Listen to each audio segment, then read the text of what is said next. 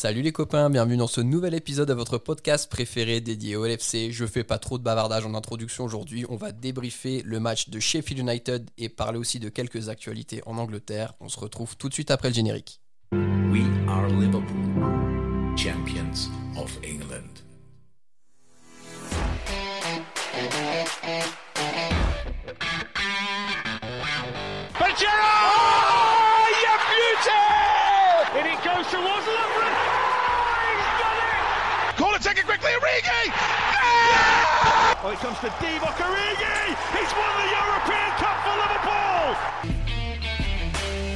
Bonjour à toute la francophonie qui s'intéresse de près ou de loin au Liverpool Football Club et bienvenue dans ce nouvel épisode de Copain, votre podcast des champions d'Angleterre. Aujourd'hui au, au programme bien sûr le débrief du match face à Sheffield United. Qu'est-ce qu'on a pensé de ce nouveau schéma de jeu et du quatuor offensif proposé par Jurgen Klopp Un petit point sur Bobby Firmino, un deuxième petit point également sur Trent Alexander-Arnold. On sait que ça nous a été pas mal demandé sur les réseaux. Et on va aussi vous parler voilà, de quelques petites choses qui peuvent se passer dans la société anglaise en ce moment. Pour parler de tout ça avec moi aujourd'hui, j'ai trois copains. Le premier copain est une copine et c'est Audrey. Salut Audrey, comment ça va? Et de tout le monde, et eh ben ça va bien et toi? Très bien, merci. On a passé un bon week-end. On a su regarder le match comme vous avez pu le voir sur les réseaux malgré un week-end en amoureux. Donc tout va bien. Je suis ravi. le deuxième copain du soir. Il s'agit de Marvin. Salut Marvin, comment ça va? Salut à tous, ça va bien vous?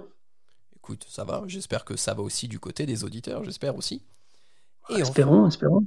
Le troisième copain est une copine aussi, une petite nouvelle dans ce podcast, et c'est Camélia. Salut Camélia, comment ça va? Salut, ça va, super, super. Très contente d'être euh, d'être dans Copain Podcast. C'est un plaisir pour nous. Est-ce que je peux laisser te présenter, te laisser te présenter, pardon, rapidement pour les auditeurs qui ne te connaissent pas, même si tu es bien connu dans le monde, dans le monde français du LFC. Hein. Alors, euh, donc, euh, je suis responsable de com pour les supporters français de Liverpool, donc la branche officielle des euh, Liverpool France, mhm. depuis pouf, euh, bien longtemps. ça se compte en euh, années. Ça a commencé de façon sans que ça soit, oui, en années, euh, plus de dix ans, je pense. et donc, ça a commencé à, un peu naturellement, et puis ça s'est devenu un peu plus formel en, en, étant membre du bureau des supporters français.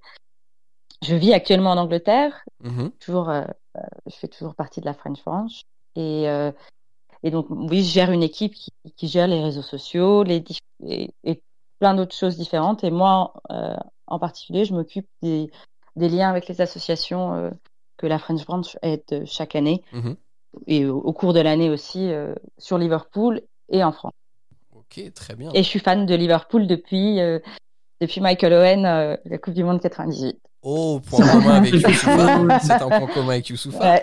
Ouais, ouais, ça m'a fait rire quand j'ai entendu ça. C'est exactement. Euh, ça a commencé avec Michael Owen et puis après j'ai découvert la ville et l'histoire du club et puis c'est une histoire d'amour qui dure. Bah visiblement et tu t'investis. Donc déjà merci pour euh, l'investissement que tu as au sein de la French Branch et encore une fois merci à la branch de d'œuvrer vraiment pour développer euh, l'amour du LFC pour entretenir un réseau pour les fans, c'est vraiment, c'est vraiment super. Attention, je vais te poser une question. Je vais ressortir mon workbook de sixième. Where do you live in England? Ah, J'habite, j'habite à Harrogate, donc c'est dans le Yorkshire, c'est entre Leeds et York. D'accord, ok. Voilà. Oui, donc t'es pas très très loin de Liverpool non plus euh, géographiquement. Non, non, non, non. Je suis à deux heures en voiture euh, tout pile d'Anfield.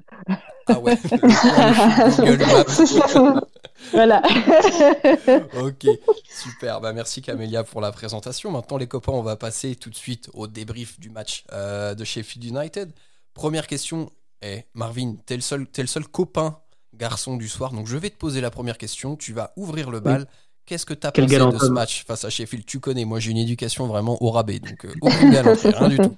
Qu'est-ce que tu as pensé de ce match, Marvin, face à Sheffield? Bah, encore une fois, un match euh, mitigé. Donc, euh, on alterne le bon, le moins bon. Euh, on sent qu'on n'est pas non plus une équipe qui, qui est en méga forme. la moindre phase offensive de l'équipe adverse peut nous faire douter.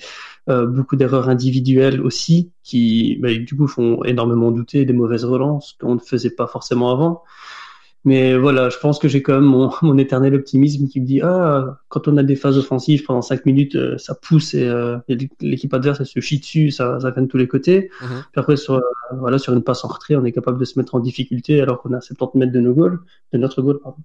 Donc voilà, je suis quand même relativement satisfait parce qu'on a pu montrer aussi, pour moi l'essentiel, c'est que mener, on a réussi à remonter devant et euh, je pense qu'on aurait pu aussi dérouler un peu plus si on avait eu un peu plus de réussite. Quand je vois le hors-jeu de Salah, le poteau qui fait juste après. Mhm. Donc voilà, on a quand même montré une, bonne, bonne, mentalité, on n'a pas baissé les bras. Mais sur le côté, je le, trouve toujours un peu faiblard et pas que défensivement, malheureusement. Est-ce que, une dernière question pour toi, Marvin, euh, est-ce que c'est ton éternel optimisme, euh, il te permet aussi de penser que la Belgique va être championne du monde un jour? On en parlera déjà quand on, jouera l'euro déjà, et quand on sera champion, là on reparlera de la Coupe du Monde. Très bien, c'est noté, voilà, c'est gravé dans le marbre. Vous avez tout ça dans les oreilles. Euh, Audrey, toi, de ton côté, est-ce que tu rejoins Marvin ou est-ce que tu as un visage un peu plus, une vue plutôt un peu plus optimiste de ce match-là? Non, il est déjà bien, bien optimiste, euh, Marvin, dans son propos. Euh, je le rejoins dans la, dans la majorité de ce qu'il a dit. Après, moi, ce qui m'a vraiment déplu sur ce match, c'est le manque d'agressivité et le manque d'engagement. Mhm. Euh, j'ai vraiment trouvé qu'on était fébrile sur sur les duels et je trouve que ça se traduit notamment sur euh, le nombre de duels aériens qu'on a perdu. Euh, je crois qu'à la fin du match, on est à moins de, de 40% des duels aériens gagnés. Donc ça te donne un petit peu une tendance sur l'endroit dans le jeu en quelque part où on a été le plus en difficulté. On savait qu'en jouant à Sheffield, on allait se frotter à une vraie équipe anglaise qui allait aller au contact, qui allait amener du physique. Et, et sur ce match-là, euh, notamment Fabinho qui n'a pas fait le même match que contre l'Ajax, ça s'est mhm. ressenti.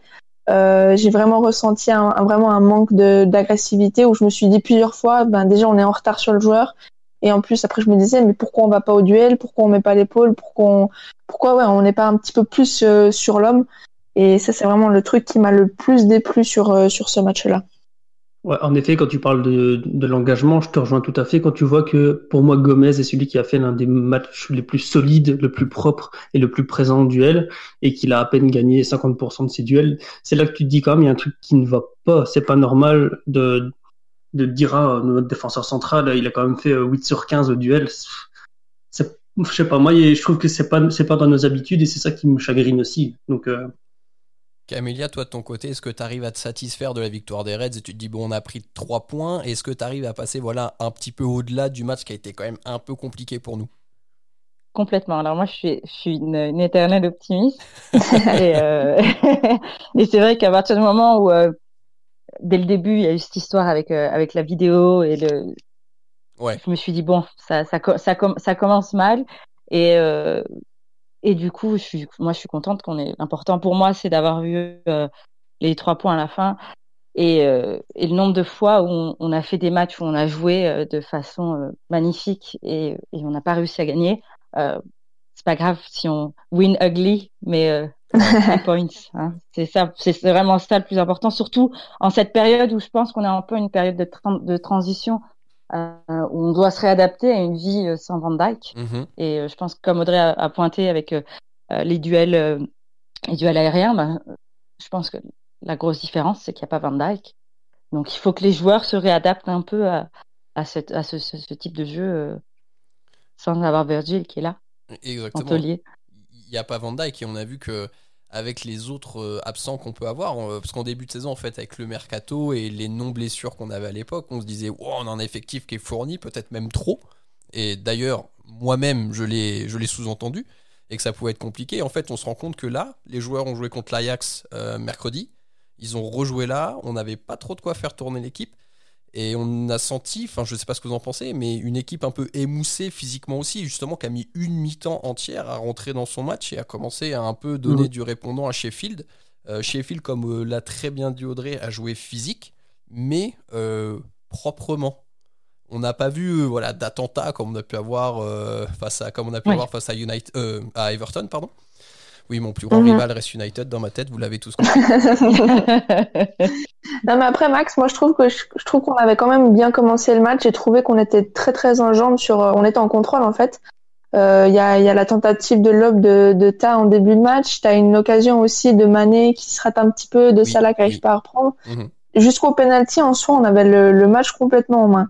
Et ensuite, il y a eu cette décision où tu sens vraiment que déjà la, décision est litigieuse en soi parce que la, faute n'y est pas vraiment là. Ensuite, c'est une faute mais qui se transforme en penalty parce que soi-disant la faute est faite sur la ligne et la ligne fait partie de la surface. Donc, il y a un petit peu cette situation floue qui, t'a l'impression, a vraiment eu un impact sur, euh, sur, sur le groupe, en fait, tout simplement.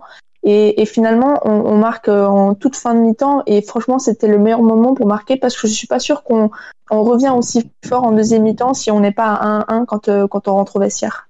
C'est, il y a un vrai truc. Tu parles il y a une dimension psychologique qui rentre en, jeu. Je sais pas ce que tu en penses, Camélia, parce que nous on a déjà un petit peu parlé, mais j'aimerais bien avoir ta vision là-dessus. Est-ce que tu penses que l'absence de Van Dyke, au-delà de l'impact sur le terrain, tu vois, ça peut pas se ressentir psychologiquement dans des cas comme ça où il y a un peu des faits de jeu qui sont pas en notre faveur et du coup on sent que l'équipe a un peu du mal à sortir la tête de l'eau? Je pense que c'est juste une. Enfin, encore une fois, hein, c'est mon côté optimiste, mais c'est vraiment une période de transition. Il faut mhm. vraiment que les, les joueurs se, se, réhabituent à ne plus avoir euh, euh un joueur comme Van Dijk et ce qu'il apporte. Et je pense que le fait qu'on ait maintenant récupéré Allison dans les, dans les buts, ça, ça, ramène une, ça ramène une sérénité quand même euh, à partir de, du, du, fond de, de, de, jeu de l'équipe. Et puis, euh, et doucement, Anderson, il n'est pas encore euh, complètement à 100% fit. Mm-hmm. Il revient de blessure. Donc, doucement, on va, on, va récupérer une sorte de stabilité qu'on n'avait pas. Je pense que oui, ce genre de fait de jeu euh, et des décisions de la VAR, il va peut-être falloir que les joueurs s'habituent à ce que, ce que la VAR ne, ne soit jamais entre, enfin, ne soit pas vraiment en notre faveur et que c'est souvent ce qui arrive. enfin, je pense que ça arrive souvent, pardon, euh, après avoir été champion, les saisons les équipes ont écrasé les autres. Euh, on attend tellement de cette équipe forcément, c'est un peu compliqué pour eux de, de repartir. D'autant plus qu'on a en plus les, les blessures sur. Ouais. Et surtout, disons-le, vous voulez nous faire euh, tomber la Ligue. Nous ne tomberons pas, nous résisterons. c'est ça, exactement. Liverpool, Liverpool, on connaît. euh... c'est vrai qu'il point avec le fait qu'on a, on a, je veux dire, on a carrément touché le luxe ici pendant deux saisons, une saison en 98, euh, excusez-moi, 97 points. Merci. 98, c'est très bien. 97 et 99. 99, pardon, 99 de 99. Euh, voilà, on a quand même eu deux saisons extraordinaires et c'est vrai que ici, il y a peut-être aussi une question de gestion des matchs où on est moins dans le, football, on se donne à 100% à chaque match. Euh, on sait très bien qu'on va avoir un calendrier qui va être euh, en mode Boxing Day de septembre à mai. Donc je pense aussi qu'il y a une volonté de se dire, voilà, mhm. Comme, comme il a dit, autant, enfin on préfère avoir un ugly win plutôt que gagner un 4-0 avec la manière, mais en, en se fatiguant. Et je pense qu'il y a peut-être ce côté-là aussi qui, qui joue, où les joueurs n'ont pas envie de se... C'est pas qu'ils se donnent pas à 100%, je pense qu'ils le font quand même, mais il y a une intensité euh, plus basse quand même pour éviter tout ce qui est, qui est blessure et accumulation physique. Euh. Il n'y a pas eu de pré-saison. Mhm. Ça a été une, ça a été un peu une fin de saison compliquée où les joueurs pendant plusieurs mois ils n'ont pas vraiment joué. Mhm. Donc je pense que euh, psychologiquement et physiquement ça, ça doit avoir un effet. D'ailleurs on le voit qu'il y a quand même pas mal de blessures, pas que chez nous. Oui, c'est. Donc le fait de ne pas avoir de pré-saison, de ne pas avoir cette période de repos euh, plus long pour les joueurs, à un moment donné, ça va. C'est The Athletic qui a sorti un, article cette semaine à ce sujet-là et qui disait qu'il y a eu, je crois, 76 blessures musculaires depuis le, depuis le restart en première ligue, ce qui est euh, énorme. Ouais, et bah parce que voilà, les joueurs se sont préparés à l'arrache, et l'intensité de jeu, oui. Voilà, bah, c'est ça. Et donc bah, derrière, euh, voilà, ces conséquences sont là. on va repasser sur notre match et je vais vous poser une question parce que ça va intéresser nos auditeurs. Audrey, qu'est-ce que tu as pensé de ce nouveau schéma de jeu et de ce quatuor offensif proposé par notre ami Jürgen Klopp? Franchement, c'était intéressant dans le sens où euh, c'est vrai qu'on s'est souvent cantonné au 4-3-3 et on sentait que ces derniers temps, les, adversaires commençaient à vraiment bien pratiquer la défense sur ce, sur ce schéma-là. Mhm. Donc euh, c'est vrai que ben, Sheffield a eu une semaine pour préparer le match, donc ils ont certainement dû se préparer sur un 4-3-3 et apporter un petit peu ce petit euh, changement de dernière minute quelque part, c'est vrai que c'est un peu les, les prendre un peu euh, de contre-pied tout simplement. Et, dans l'idée, moi, ça m'a beaucoup plu, surtout que ça, ça vient euh, quelque part récompenser Jota qui a toujours montré des, enfin, qui a toujours fait des bonnes entrées ou des bonnes prestations à chaque fois qu'il a, qu'il a pu jouer. Donc sur le, le papier, moi, j'étais complètement d'accord. Après, tu sens qu'il manque un petit peu de rodage quand même. le match de Ligue des Champions en semaine, ça te permet pas vraiment de préparer ce, ce schéma-là. Mhm. Et euh, Firmino a, a, été pour moi un peu perdu dans le placement. On sentait qu'il savait mhm. pas s'il devait venir chercher le ballon, s'il devait l'attendre, s'il devait faire des espaces, si c'était un petit peu le, flou quelque part. Et c'est aussi pour ça qu'il y a eu beaucoup de, de déchets techniques. Euh, tu sentais que c'était pas forcément rodé, quoi, et c'est logique. Et euh, après, moi, il y a deux choses qui m'ont un petit peu déplu sur ce schéma-là. Alors bien sûr, il faut donner un petit peu de temps à l'équipe. Euh, le premier, c'est pour moi le, le, double pivot en fait Anderson Ginny, ça fonctionne pas ensemble pour moi. Mhm. Les pour moi les, les, deux peuvent jouer à ce poste-là, mais pas ensemble. C'est-à-dire que je préférais qu'il y ait un, un Keita, un, un, Thiago ou un Fabi à côté de Endo ou de Ginny dans ce poste-là. Mais ensemble, je trouve que ça manque, il manque quelque chose de la créativité. De la créativité. Pourtant, c'est des joueurs qui, qui sont généreux dans leurs efforts. Mais voilà, pour moi, ça, ça collait pas. Et l'autre petit, la petite déception, c'est dans la gestion en fait de l'équipe. J'ai trouvé Klopp très très poussif pour faire ces changements et euh, je, me, je me demande si ça peut pas un petit peu nous, nous porter préjudice euh, sur, euh, sur les matchs qui, qui vont suivre là tout prochainement vu qu'on va enchaîner pas mal de matchs. Marvin, la problématique qu'Audrey a souligné sur le double pivot justement dans le milieu, t'en as pensé quoi toi? Ben, Je la rejoins quand même en disant que c'est pas deux joueurs qui sont là pour jouer ensemble, parce que pour moi, dans un, un jeu à double pivot comme ça, on a vraiment deux joueurs qui ont le même profil. Je veux dire, c'est des joueurs qui vont énormément cavaler pour couvrir les lacunes de certains, mais ça, on en parlera après. Euh, et, et, sur le côté, c'est ça qui est dommage, c'est qu'au final, sur ce match-ci, ils ont fait que du, du placement, de voilà, combler, des, combler les espaces, combler les espaces. Et en effet, je pense que ça aurait pu être intéressant d'avoir un, un des deux joueurs avec un rôle beaucoup plus défensif. Et c'est pour ça qu'un Fabinho ou un Thiago dans le milieu aurait vraiment libéré le deuxième pivot, je veux dire comme ça, de, du duo. Et euh, mais voilà, je pense que dans, dans les faits, c'est quand même super intéressant d'avoir euh, cette tactique-là, parce que concrètement, oui, il y a le côté imprévu, il y a la créativité que ça amène aussi. On a la chance d'avoir des joueurs qui ont une, généralement une débauche d'énergie énorme. Un Milner dans ce, ce système-là aurait, fait énormément de bien aussi. D'ailleurs, euh, si je me trompe pas, il est monté, il a fait du bien. Si je n'inverse pas avec le match euh, de l'Ajax. euh, c'est vrai.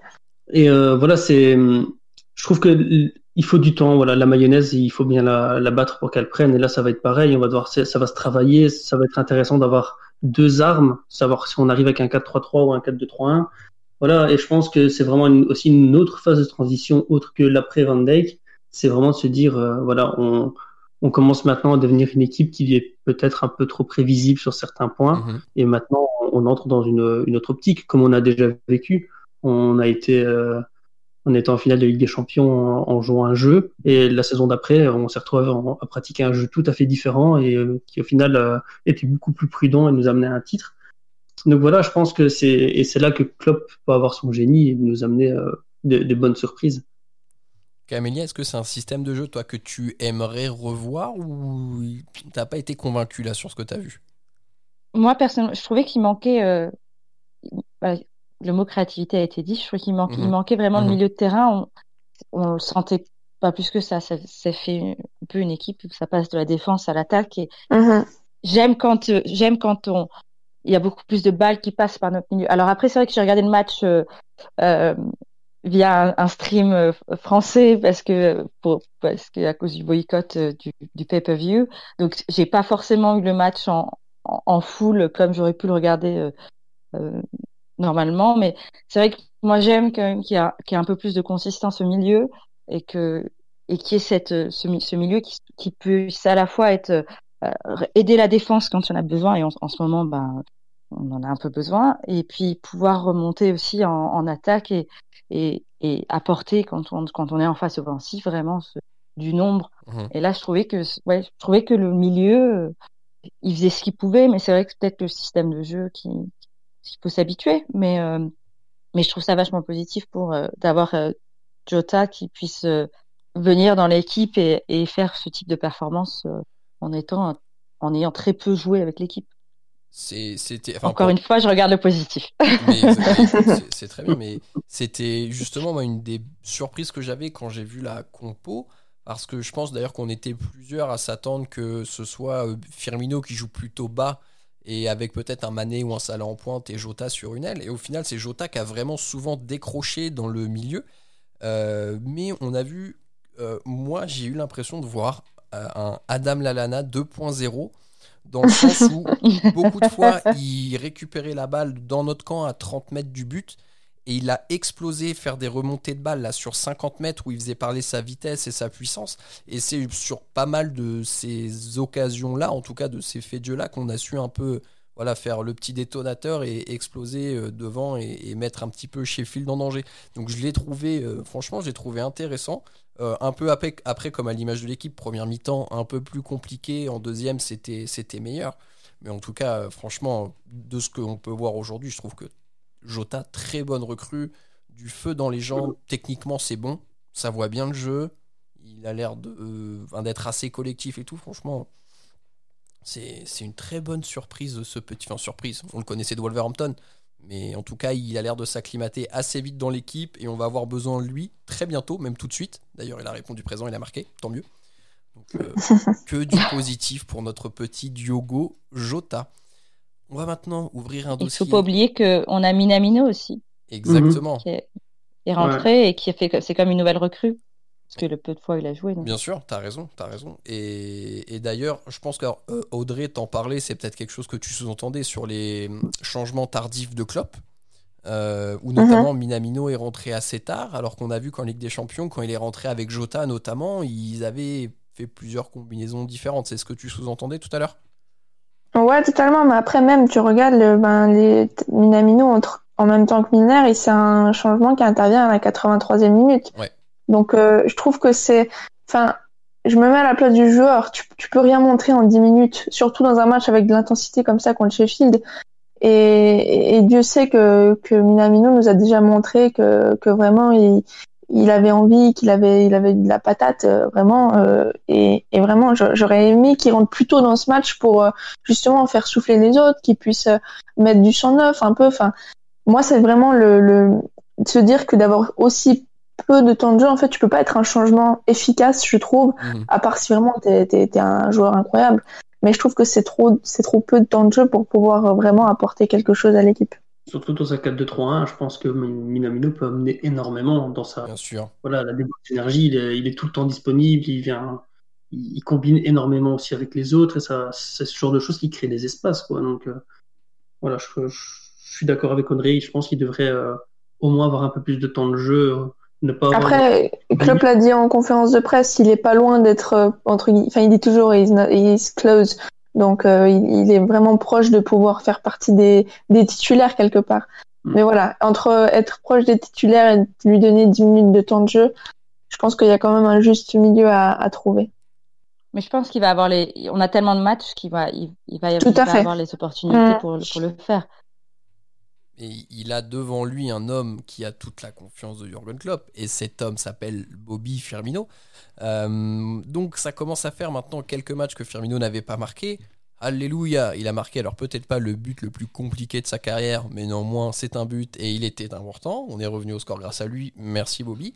Euh, depuis le restart, ses performances sont un peu plus, on va dire, en demi-teinte. Là, c'est vrai que le début de saison est pas extraordinaire. On l'a vu pas mal en difficulté là sur les premiers matchs de la saison. Euh, Marvin, est-ce que tu penses que c'est un trou temporaire? Est-ce que tu as une autre explication par rapport à ce qui se passe sur le niveau de jeu de Bobby? Ou est-ce que tu as même une vision totalement différente et tu es satisfait de ce qu'il peut rendre sur le terrain en ce moment? Et c'est là le, gros problème avec Bobby, c'est qu'on ne peut pas le juger comme un attaquant normal. Et c'est ça qui est triste pour lui, c'est qu'on on peut le juger sur son, son apport décisif, le nombre de buts, le nombre d'assists, mais pas sur euh, l'influence qu'il a dans le jeu. Et, et voilà, c'est triste parce que évidemment, il me frustre comme pas possible. J'ai envie de lui dire, mais, putain, euh, vas-y, tu nous as déjà mis des belles patates dans plusieurs matchs, des trucs comme ça. Tu, tu prends jamais ta chance. Euh, tu nous fais des, des gestes techniques. Euh, Bonito, euh, voilà, je suis du Brésil et je le montre, mais il le fait rarement. Donc voilà, il y a toujours ce côté frustration. Mais ici, c'est vrai que depuis quelques matchs, j'ai l'impression qu'il est fort absent, euh, un peu plus lent dans ses contrôles, ses déviations. c'est fini la petite talonnade pour le pour Salah qui passe par là et qui prend toute la défense à revers comme il a pu faire contre Newcastle, je pense. Oui. Ce, ce, genre de choses, voilà, ça manque. C'est pas le Bobby qu'on avait l'année passée et c'est ça qui est un peu voilà qui, qui moi me frustre parce que voilà, encore une fois, on a été habitué au luxe, on s'attend à ce que le luxe mhm. continue. Mais après, sur le côté, je pense qu'on peut pas euh, nier l'influence qu'il a quand même dans le jeu et, et voilà, le, il faut toujours au moins un joueur qui colle Bobby pour pouvoir euh, l'empêcher de faire un contrôle et, et de, de, jouer en, en un temps euh, d'une manière tout à fait imprévue.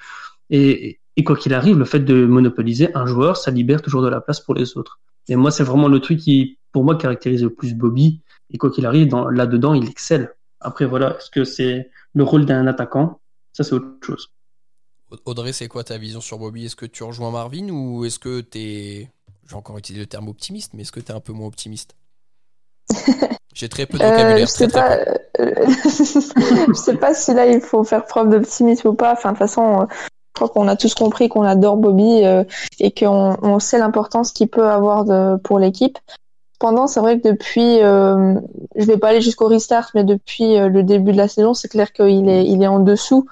Et, euh, et peut-être qu'il a aussi un peu moins d'influence sur le jeu mhm. ou sur les, les passes qu'il peut, qu'il peut faire. Il y a beaucoup plus de déchets aussi, j'ai l'impression. Euh, et sincèrement, le, le, faire souffler, enfin, si on avait joué en 4-3-3, j'aurais pas été choqué de voir Minamino ou Jota à sa place et que lui commence sur le banc. Mais, euh, mais voilà, Klopp on a décidé autrement et on sait à quel point euh, il, il, a confiance euh, en, lui. Maintenant, moi, moi, je me pose une question. On, on, sait que Bobby, ben, il a, il a justement pas des stats flamboyantes, mais que lui, justement, tout passe par son influence dans le jeu et, sur ce qu'il peut apporter aux autres. Mais son match contre Sheffield, en fait, c'est tout l'inverse. Et mhm, il est très mhm. moyen, mais, mais il a un but. Mhm. Donc, ma question, en fait, c'est qu'est-ce qu'on préfère? Est-ce qu'on préfère un mec qui a pas des stats ouf, mais qui a une vraie influence sur l'équipe euh, et, les stats de, ses coéquipiers, ou alors on préfère un mec qui marque un but, voire deux, mais qui, qui, enfin, durant le reste du match, il est plutôt insipide, voire euh, il fait un match complètement raté. Ce sera à la, la discrétion de chacun, j'ai envie de dire. Mais euh, faut pas s'attendre à ce que Bobby devienne euh, un, un neuf euh, comme il peut y en avoir dans les autres clubs. De toute façon, on sait que c'est un joueur particulier et je pense qu'il faut continuer à le juger comme un joueur particulier. Camélia, qu'est-ce que t'en penses? Qu'est-ce que t'en penses? Intéressant. On veut, on veut ta version des choses. Je, justement, en, en écoutant euh, les opinions de Malvin et, et d'Audrey, je me, je me, demandais si, si le fait qu'il n'y ait personne dans le stade et pas une influence sur, le, sur, sur Bobby. Alors, je sais que mmh euh, c'est un joueur particulier et qu'effectivement, euh, ce qu'on voit à la télé, c'est jamais euh, la vraie réflexion de ce, de ce qu'il apporte vraiment sur un match. Il y a eu plein de cas l'an dernier, mais je me demande si c'est pas le type de joueur qui est, qui est, qui est un peu influencé par le fait que dans le stade, c'est comme si on allait regarder un, un, un match du dimanche entre deux équipes amateurs. Enfin, il y a, y, a, y a pas cette ambiance et à quel point le, le manque de supporters, de, d'intensité qu'il puisse y avoir et d'énergie euh, n'a pas une influence sur son, sur son jeu en fait. Mm-hmm. en, vous écoutant, je me demandais est-ce que ça n'a pas une, une je me suis demandé sur Bobby, mais sur, sur Bobby en particulier, voilà. Mm-hmm. Mais c'est vrai que devant ma télé, je me suis dit, c'est déjà quoi la chanson de Bobby? Et après, je me suis chanté et c'est vrai que je me suis dit, ah mon dieu, c'était un si, c'est un si bon chant et je pense que c'est un, c'est un Brésilien, donc c'est un peu, c'est un peu la. Ouais il marche comme ça. Ça change, quand même, voilà, il y a, il y a une énergie qui arrive, c'est-à-dire qu'à chaque, comme, particulièrement parce que c'est pas un numéro 9, comme vous l'avez euh, bien dit, c'est pas un numéro 9 qui joue comme un numéro 9 classique. Et donc, du coup, euh, les gens dans le stade vont le voir faire des choses qu'on va pas forcément repérer à la mmh. télé et peut-être euh, l'encourager ou, ou chanter quelque chose qui fera que ça va lui, lui donner un peu plus euh, de, de, lumière pour briller. Je sais. Mmh je me demande vraiment. Mais ça reste un excellent joueur. Et moi, je préfère l'option 1, Audrey. Je préfère euh, Bobby. Il marque pas, mais qui a une super influence sur le match. Parce que et c'est et c'est en ça que ne pas être dans le stade manque, c'est qu'on il y a personne vraiment à part les journalistes présents et les, membres du staff qui qui peuvent vraiment observer le le positionnement d'un joueur. Euh, les stats ne disent pas tout. J'ai une autre explication peut-être pour Bobby. Il y a un truc que je trouve, et moi que je trouve assez flagrant, c'est que pour moi, et je l'ai déjà dit dans un, dans un épisode précédent, il y a une ou deux semaines, je sais plus, mais bref, euh, je trouve que physiquement, il n'est pas prêt. Et regardez le ralenti, la gueule qui tire quand il marque. Regardez la gueule qui tire. Il est sur les rotules. Donc moi, je pense que physiquement, il n'est pas prêt. Un joueur de foot, si physiquement, il n'est pas à 100%, il peut pas être à son meilleur niveau. Et on sait qu'en plus, Bobby, excusez-moi, il fait beaucoup d'efforts hein, sur le terrain. Quand il vient décrocher, quand il mhm. vient se déplacer sur les espaces, c'est énergivore au possible. Donc pour moi, il a besoin d'encore de trois semaines à un mois de prépa. Et malheureusement, vu l'enchaînement des matchs, bah, la prépa, elle va être quand même compliquée vraiment à faire sereinement. Mais je pense que d'ici fin novembre, on aura un Bobby qui sera bien meilleur, honnêtement. Et la deuxième chose, je me suis posé la question, ça me surprendrait parce que c'est un homme qui est dans l'effectif de Jürgen Klopp, mais est-ce que c'est pas un joueur qui a un petit peu moins faim qu'avant? Parce que depuis deux ans, il a gagné la Ligue des Champions. faut rappeler qu'il a gagné la Copa euh, euh, avec le Brésil. Euh, et bien sûr, après, championnat du monde des clubs, Super Coupe d'Europe, Première Ligue. Voilà, est-ce que c'est peut-être un joueur aussi là qui est un, petit, un petit moment où il se dit j'ai gagné plein de choses et dans sa tête. Petit contre-coup, C'est ça, il est un peu moins capable de réattaquer, d'avoir la même dalle que peut avoir Henderson toujours ou d'autres joueurs quoi. Je me suis posé la question, voilà, je pense que le staff de Klopp est assez fort pour euh, essayer de contrecarrer voilà les, les possibles mentalités comme ça. Mais voilà, moi je me suis posé la question, j'en suis pas forcément pardonné, mais c'est pas grave. Bah, c'est une bonne réflexion en vrai. Hein. mais voilà, sur le prochain match, est-ce qu'ils vont prendre la décision de mettre Minamino et ou alors euh, réduire le temps de jeu du coup de, Bobby Ça, il faut voir. Et, voilà, c'est ça. C'est, je pense qu'on est dans une vraiment dans une saison qui est exceptionnelle dans le sens où euh, ça n'arrivera plus jamais. Enfin, j'espère en tout cas, ça n'arrivera plus jamais d'avoir une saison aussi chargée mhm. et on va devoir improviser de notre manière. Quoi et en effet, je pense que tu as raison, Marvin. Là, le match contre Midland mardi en Ligue des Champions, je pense que le club va faire tourner pas mal. Et en effet, il y a des chances qu'on voit Minamino titulaire, peut-être Shakiri, euh, peut-être Keita. Si un jour il a décidé de revenir jouer au foot, ce serait cool. On attend tes nouvelles, Nabi. D'ailleurs, n'hésite pas à nous lâcher un message sur Twitter ou quoi que ce soit. Euh, donc, oui, ça va certainement faire tourner et faire euh, un peu souffler les cadres, en tout cas, j'espère. Marvin, tu avais la parole. Je vais te la redonner parce qu'on va passer à notre Deuxième point épineux, je crois que tu voulais nous parler euh, d'un joueur de Liverpool qui t'a un petit peu agacé lors de ce match euh, face à Sheffield. Ouais, voilà, c'est, ça fait un, petit temps qu'il est un petit peu en dessous, mais ici, franchement, sur ce match-ci, j'avais l'impression que tout ce qu'il faisait, c'était, c'était à côté, de, à côté de la plaque. C'est euh, Trent. voilà, on sait très bien que c'est pas non plus le, enfin, on, en parle comme euh, l'arrière droit moderne, très offensif, euh, capacité de centre, qui beaucoup de dédoublements, et que du coup au niveau défensif c'est pas non plus le top du top. Et moi je trouve que ça fait euh, quatre matchs qu'au niveau de défensif c'est c'est même même plus le top du top. C'est voilà c'est on, se retrouve avec euh, le retour de Monkey au final. Euh, ça, ça me fait un peu, abuse pas, abuse pas. Un peu mal. Oui, j'abuse parce que au moins Trent sait faire un centre et plus ou moins faire un lob du milieu de terrain.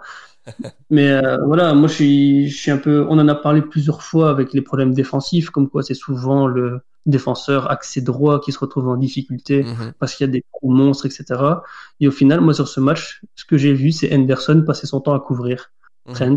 Mhm. Et alors, je peux comprendre qu'on a eu pendant tout un moment un jeu basé avec euh, les latéraux qui étaient un peu nos, meneurs de jeu en quelque sorte. Mais là, pour moi, le problème, c'est que ça fait quelques matchs où même offensivement parlant, Trent n'amène rien grand-chose malheureusement. Euh, rien grand-chose, j'adore.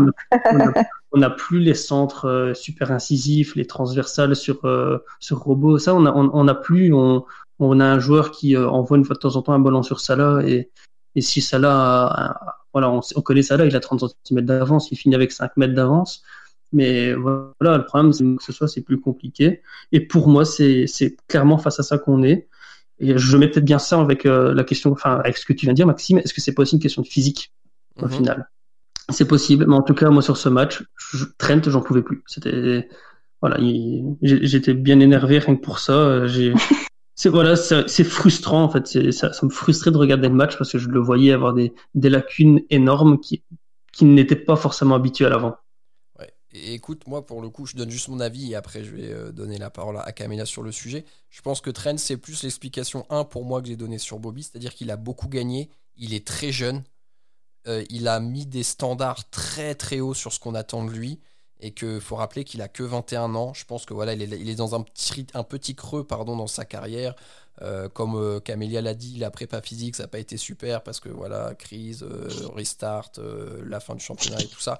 Je pense que voilà, dans sa tête, il a du mal un petit peu à gérer, à se remettre à l'endroit. Et moi, je pense que voilà, c'est une dimension psychologique où il va avoir besoin de quelques semaines pour se remettre dans le bon sens. Camélia, qu'est-ce que tu penses de Trent? Et surtout, vu que tu es maintenant, enfin que tu es basé en Angleterre, est-ce que les Anglais ont un peu cette même analyse sur Trent ou est-ce que c'est encore une référence à son poste qui est très peu remis en question? J'ai peut-être pas vu, mais il me semble pas avoir, avoir vraiment entendu trop de, critiques, mm-hmm. euh, mis à part le fait du, bah, qu'il est très bon en offensif et qu'il a, euh, il a tendance à être moins bon au, niveau défensif. Euh, et je vous rejoins sur, sur les, les différents points abordés, mais c'est la jeunesse, la prépa physique, et puis je pense que euh, ça a été c'est compliqué pour lui. Euh, il, il, a réalisé un rêve que plein de gamins qui jouent au foot euh, à Liverpool rêvent, c'est-à-dire gagner le titre avec, avec Liverpool. Et, et puis il a, il a atteint un certain statut, c'est-à-dire mm-hmm. que c'est euh, c'est voilà, c'est le gars du club, comme Gérard l'a été. Il a, il a atteint ce statut-là tôt dans sa carrière, contrairement à un Gérard. Et du coup, est-ce que ça aussi, il a, il a besoin de ce temps de. Sûr. La pression est forte sur ses euh, épaules. très protectrice de, de, de, de, des joueurs et, et je suis jamais très négative sur, sur, sur les joueurs de toute façon. Mais est-ce que justement tout cet aspect-là euh, n'ont pas une influence sur son jeu et puis euh, la défense, bah, il, y a, il y a eu des changements avec, euh, on revient encore avec l'absence de, de, Virgil, mais du coup de pas avoir quelqu'un qui a un taulier en défense, euh, fait, fait que peut-être qu'il y a personne pour lui dire, ben reviens, euh, arrête tes trop en avant, et, et qu'il avait peut-être pris cette habitude d'avoir euh, d'avoir des gens qui le couvraient derrière. Et mhm. il faut qu'il se réadapte doucement à, à la réalité pour empêcher l'équipe. Mais après, Jordan est là pour ça. Et je pense que euh, Jordan est assez euh, vocal dans, sur un terrain pour, euh, mm-hmm. pour, pour que les choses s'améliorent. Donc, encore une fois, très, très positive. Mais non, mais je pense que y a, j'ai pas vraiment entendu de critiques. alors peut-être que je les ai pas vues, mais il me semble pas avoir entendu trop de critiques sur, sur mm-hmm. Trent. Ok, mais écoute, c'est bon à savoir. Au contraire. y a, voilà, en tout cas, dans, dans la, la, grande majorité des, des connaisseurs de foot anglais n'ont pas l'air, en tout cas, de remettre Trent en question. Donc, tant mieux pour lui. Euh, et ça lui mettra aussi pas de d'onde négative à l'esprit, et ce qui est toujours bien parce qu'on sait l'impact que peuvent avoir les tabloïds et les médias en Angleterre sur les joueurs. Euh, donc, euh, tant mieux. Audrey, qu'est-ce que tu en penses du cas de Trent Alexander-Arnold? Je crois que vous avez quand même bien balayé le sujet. J'ai pas grand chose à dire en plus, si ce n'est que. Enfin, comment dire effectivement, maintenant que, Van Dyke sera absent pour plusieurs mois, je trouve que il pourrait, après, effectivement, il est jeune, il a peut-être un manque de maturité là-dessus, mais peut-être ça devrait être automatique dans sa tête de se dire, bon, faut peut-être que je sacrifie un, petit peu mon jeu offensif pour aider un peu plus la mmh. défense, mmh. notamment Fabinho qui est à un nouveau poste et qui se retrouve en plus de son côté, donc beaucoup plus exposé. Euh, contre l'Ajax, ça s'est bien passé mais on, a vu que il pourrait pas toujours jouer les, pompiers de service donc euh, donc voilà j'espère que qu'il se sentira un petit peu plus concerné par sa mission défensive euh, prochainement et, au final aujourd'hui après six matchs il a que un seul assist euh, en, première ligue donc je pense qu'on lui en voudra pas s'il délaisse un petit peu plus l'aspect offensif pour retrouver une stabilité en défense. Et les mauvaises langues diront oui, mais il a failli faire un assist avec euh, le but de Salah qui a été refusé. Bon, c'est Salah qui a transformé la passe en assist hein, sur le but qui a été refusé parce que franchement, son enchaînement contrôle, frappe, c'était magique. Donc euh, là, bon, on peut pas, on peut pas entendre cet argument. Euh, on va refermer la page Trent Alexander-Arnold parce que Marvin, tu, as, tu veux nous parler d'un joueur qui ne joue pas à Liverpool, mais ça te tient à cœur et ça nous tient à cœur à tous. de qui tu veux nous parler, Marvin? Oui, en effet, j'avais demandé si c'était euh, d'accord pour euh, les copains et tout le monde était d'accord euh, unanimement de mettre un petit mot pour Marcus Rashford parce que oui, il joue dans l'équipe rivale, une équipe que je ne sais absolument pas saquer, mais pas du tout. D'ailleurs, je plains mes amis qui les supportent, encore plus dans ces temps difficiles. Mais voilà, ici, en dehors du football, il y a quand même un aspect humain, social qui est à prendre en compte. et je pense qu'on en a parlé suffisamment avec euh, ben, les actions que Henderson a, pu faire euh, durant le confinement. Et ici, moi, j'aimerais bien mettre euh, Rashford qui en avant parce que lui aussi a eu une grande, grande action au niveau de des actions pour nourrir les enfants, notamment en Angleterre. donc demandé une prolongation, notamment des, des repas, d'une augmentation des prix euh, attribués aux familles euh, avec des enfants et qui bénéficient justement des, des, repas gratuits parce que voilà, il a demandé à ce que ça soit prolongé durant, euh, comme nous on appelle en Belgique les grandes vacances. Je ne sais pas si c'est forcément compréhensible pour euh, tous les francophones, mais voilà, c'est les vacances d'été et mmh. voilà ce genre de choses. Euh, voilà, c'était comme une action qui à, à ce moment-là, je veux dire à l'époque, mais c'était qu'il y a il y a cinq mois, avait quand même récolté plus, plus de 20 millions d'euros, je pense, au total, qui avait distribué des millions et des millions de repas à travers l'Angleterre. Euh, je sais que la reine elle-même euh, avait pris en, en compte l'action de Rashford et euh, l'avait gratifié comme légion, c'est pas la Légion d'honneur, je ne sais pas exactement le, le terme exact. Si, c'est la Légion d'honneur. C'est l'équivalent de la Légion d'honneur. D'accord. Ouais, l'équivalent. Et donc du coup, voilà, euh, on, on, il avait aussi fait la demande du coup à ce que ce, ben, c'est, c'est, cette geste, cette solidarité soit prolongée euh, encore un petit peu durant les vacances, euh, ben, en, en, quelque sorte jusque Pâques, jusqu'à avril 2021. Et euh, à la dernière seconde, donc le gouvernement a fait volte-face et a voté contre cette proposition. Et voilà, Rashford a, a un petit peu relancé le système et maintenant c'est son plus les grandes les grandes enseignes comme Aldi, Lidl et, ce genre de choses qui se sont joints au, au mouvement, mais ce sont carrément du coup des, des restaurateurs locaux euh, de toutes les villes d'Angleterre qui sont, font preuve de solidarité en proposant gratuitement des, des plats, donc euh, soit par les dons des, des, des, clients ou autres. Et donc du coup, voilà, euh, Rashford en a profité pour relancer la machine, je vais dire comme ça, et de nouveau le, la puissance reprend reprend forme et c'est arrivé plusieurs fois qu'on on remarque Rashford en train de d'aider les footbanks mm en Manchester D'ailleurs, je pense qu'il y a même un, euh, centre de distribution, si j'ai bien compris, qui porte le nom de sa mère, parce qu'elle vient aussi régulièrement aider. Donc voilà, moi tout ce que je voulais faire, c'était faire un gros big up euh, à, à Rashford, même s'il m'entendra pas. Parce que voilà, ce, ce genre, genre d'action, ben, ça dépasse le monde du football et je pense que ça mérite d'être euh, mis en avant. Gros big up au gars Marcus. Et, tu auras mérité ta standing ovation à Anfield quand les fans seront de retour. Ce sera amplement mérité. Bravo, bravo, bravo. C'est exceptionnel ce qu'il fait. On peut que voilà, c'était important qu'on puisse en parler. Marvin l'a très bien fait. Merci Marvin d'ailleurs.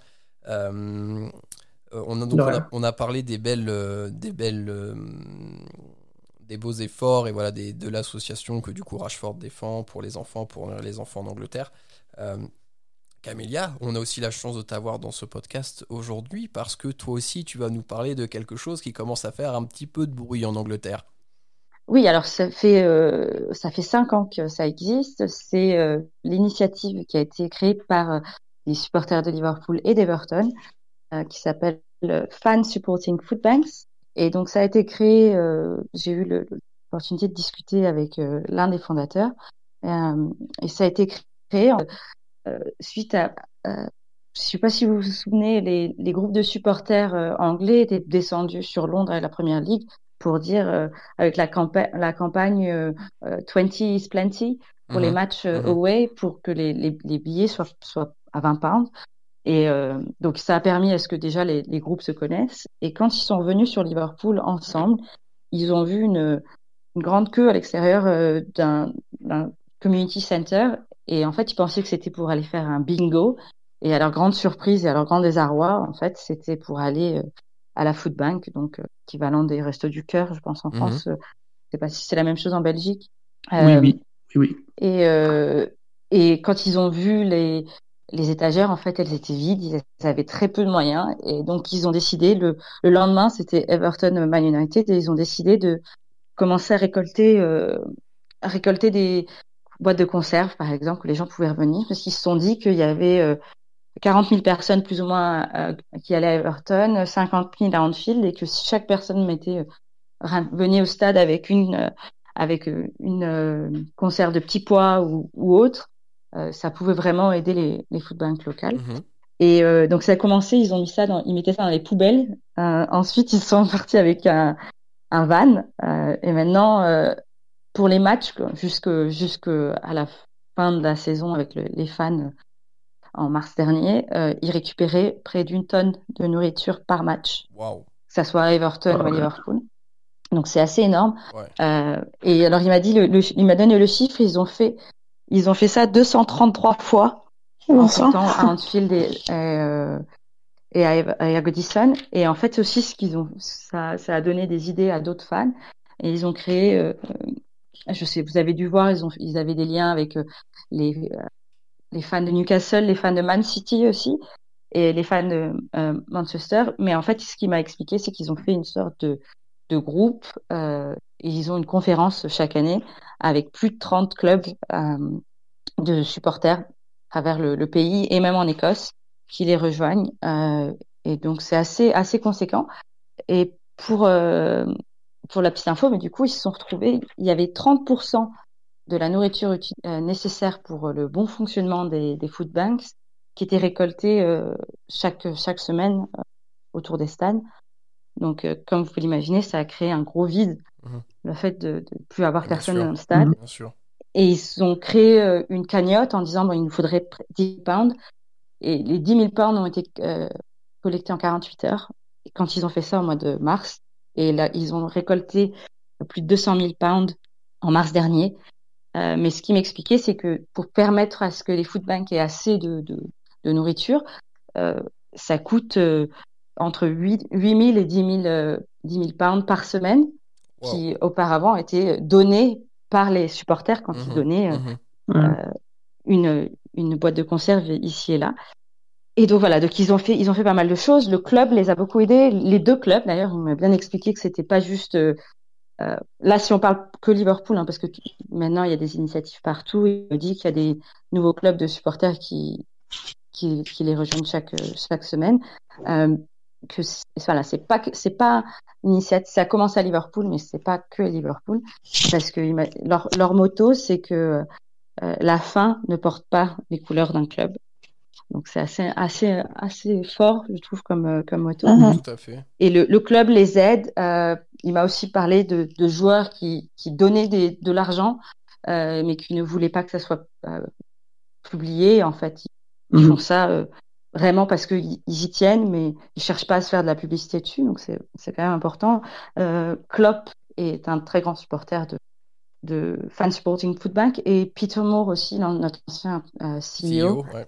Euh, et en fait, si je voulais en parler aussi, c'est que hier en Angleterre, si on voulait voir le match euh, contre Sheffield, il fallait payer 14 pounds 95 en plus de, du coût d'avoir un abonnement avec toutes les chaînes sportives. C'est le fameux Donc un, un coût assez conséquent. Voilà. Le fameux pay-per-view qui a été très très mal euh, perçu, comme vous pouvez l'imaginer. Bien sûr. Euh, période de crise euh, où les gens, en plus, d'autant plus que euh, à Sheffield et à Liverpool, euh, les deux villes sont en tier free, donc les gens n'ont pas le droit d'aller au pub, ils n'ont pas le droit d'aller chez leurs euh, amis pour se, se réunir et voir les matchs. Ce mmh. qui arrivait souvent quand ils voulaient le pay-per-view, les gens font ça très souvent quand ils voient un match de boxe, un gros match de boxe, ils vont chez les uns, chez les autres, et ils payent les 20 pounds, les 20, 25 pounds que ça coûte pour voir le match. Euh, mais bon, c'est distribué entre plusieurs personnes et ça permet euh, de se réunir et de c'est voilà. Et c'est ponctuel, parce qu'un match de boxe, là, voilà, c'est une fois de temps voilà. en temps, quoi. Mmh.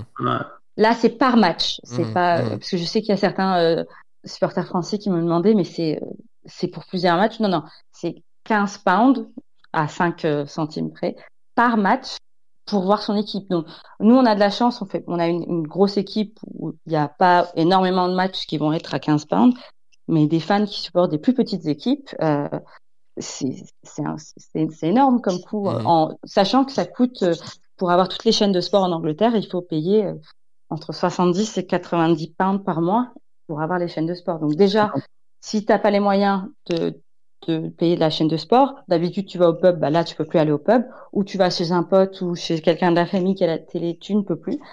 Et donc en partenariat avec le Spirit of Shankly euh, et les Fans Sporting Food Bank, ils ont mis l'initiative de, au lieu de payer 15 pounds euh, au club et à la première ligue, euh, c'est de donner 15 pounds aux Fans Sporting Food Bank. -hmm.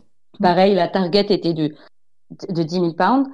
Euh, D'autres fans l'ont fait. Donc euh, Newcastle l'a fait en, en début ce, la semaine dernière, il me semble, et ils ont récolté 16 000 pounds. Euh, je sais que Leeds l'a fait vendredi, puisque leur match était en pay-per-view, et ont récolté 36 000 pounds euh, pour les food banks euh, locales. Et euh, nous, on a récolté plus de 120 000 wow. pounds ouais. et ça continue puisque c'est ouvert. Donc si jamais quelqu'un veut, veut, donner, le, le, lien ouvert. On peut donner entre 5 ou plus. nous, en tant que branche des supporters français de Liverpool. On, chaque année, on, on, fait des dons au Food Bank. Euh, on l'a fait pour quand il y a eu le match euh, contre Paris en Champions League. On leur a donné un chèque, mais chaque année, on, on récolte des fonds toute l'année et chaque année, on, leur donne des fonds pour les supporter. Euh, mais voilà, ce qui m'a expliqué, c'est que c'est vraiment euh, un principe de solidarité et pas de charité. Mmh euh, c'est mmh. c'est pour c'est l'importance de, de, de, ce type d'action, c'est voilà, c'est donné. Et c'est juste magnifique qu'on ait pu donner tous les supporters de Liverpool parce que c'est pas juste euh, les gens en Angleterre. Je sais que les supporters en, Norvège ont récolté énormément de fonds. Euh, je sais, j'ai plus le montant exact. Je sais qu'hier c'était, ils étaient à 16 000, je crois, ou 8 000 pounds de, de donations. Euh, les, les supporters qui sont à Londres ont créé quelque chose où il y a 200 personnes qui mettent de l'argent chaque mois. Donc comme ça, il y a un, un afflux régulier de, de dons. Euh, les fans à New York de d'Everton et de, de Liverpool se sont réunis pour le match et ont fait une collecte. Ils ont collecté plus de 5000 euh, dollars. Euh, pareil dans d'autres villes aux US où les fans d'Everton et de, de, Liverpool se sont rejoints pour donner. Euh, donc c'est une très belle initiative qui, qui vraiment euh, montre à quel point euh, à Liverpool et ailleurs les, les, les, fans sont très engagés socialement et d'autant plus en période de crise. Mmh. Et donc, il m'expliquait qu'il y avait une, ces, en ces derniers mois, il y avait plus de 130 euh, euh, en montant, de, en nombre de personnes qui dépendent des food banks. Euh, parce que le système, le système euh, social en Angleterre est pas du tout la même, qu'en France. À la fin du mois, le chômage partiel euh, à cause du Covid et, donc si, jamais tu peux pas aller travailler, ton, ton poste il s'arrête. Donc beaucoup de gens en fait ont perdu leur emploi là au mois d'octobre ou vont perdre leur, leur, emploi dans les mois qui suivent. Euh, donc la situation sociale est, bien plus critique euh, que qu'on peut avoir euh, en France. Je connais pas la Belgique, mais euh, c'est euh, supporter ce genre d'initiative est, est, très important et c'est vraiment le Liverpool Way, c'est c'est l'esprit de solidarité. D'ailleurs, Klopp en parle souvent. Klopp a félicité Rashford. Enfin, ça fait vraiment partie du de, de, des valeurs du club et je pense que c'est très important de, de...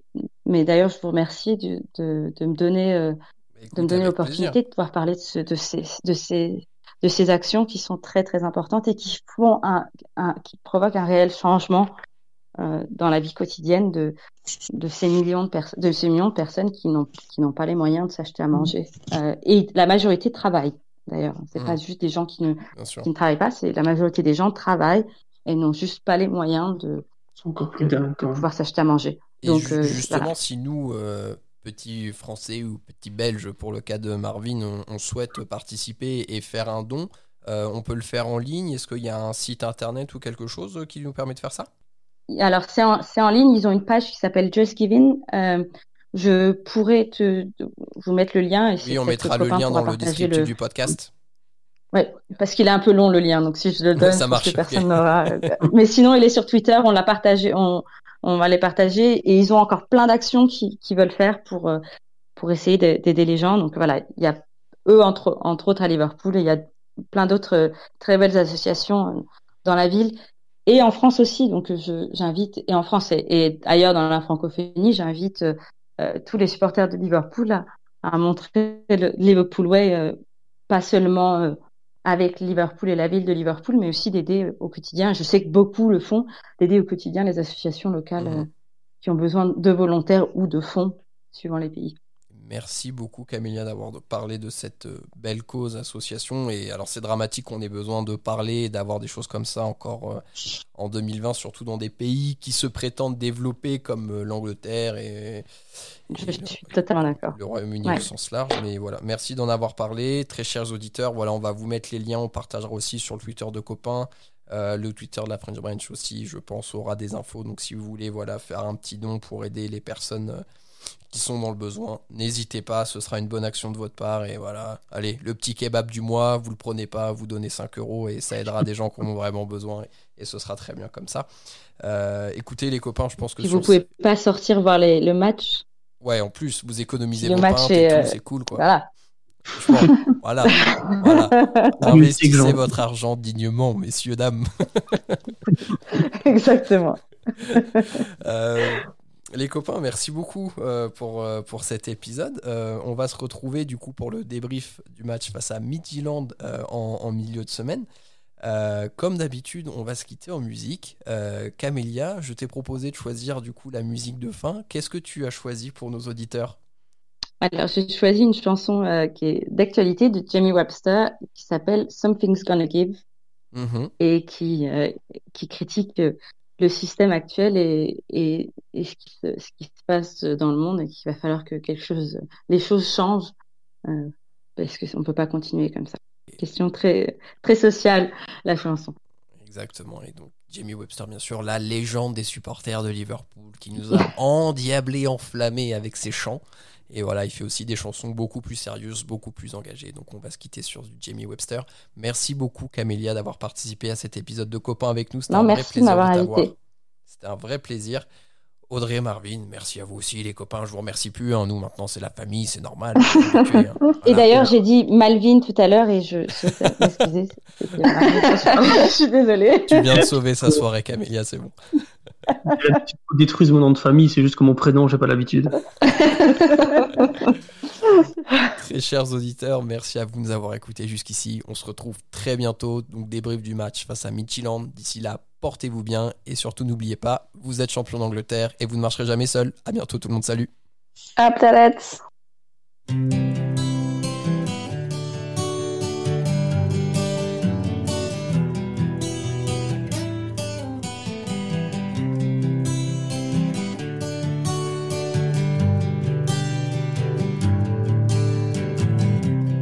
How can you tell me that this is where it starts?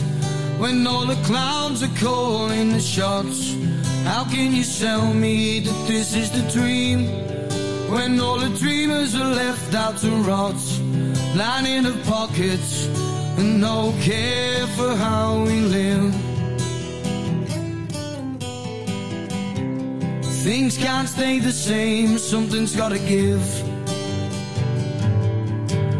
There's cases with the head to the table and he can't seem to solve them. Is it for welfare of all, or is it just for personal gain? And all the pieces of chess in the middle bear the weight of the problem. Divided opinions on who should go and who should remain. And the cost upon the king is a freak, and he's loaded with silver. Stood on an empire of gold, performing his own puppet show. And while his Mongols they bark for the promises he's failed to deliver, the ones who oppose him stand bewildered and nowhere to go. Can you tell me that this is where it starts? When all the clowns are calling the shots. How can you tell me that this is the dream? When all the dreamers are left out to rot, lining the pockets and no care for how we live. Things can't stay the same, something's gotta give. Sick and tired of the bad news stories. Sick and tired of the crooked Tories. Is there anyone out there without a job? And for the many that have raised the issue, or be disposed of like a discarded tissue, don't you think maybe this time it's gone too far? Can you tell me that this is where it starts? When all the clouds are calling the shots. How can you tell me that this is the dream? When all the dreamers are left out to rot, lining the pockets and no care for how we live. Things can't stay the same, something's gotta give.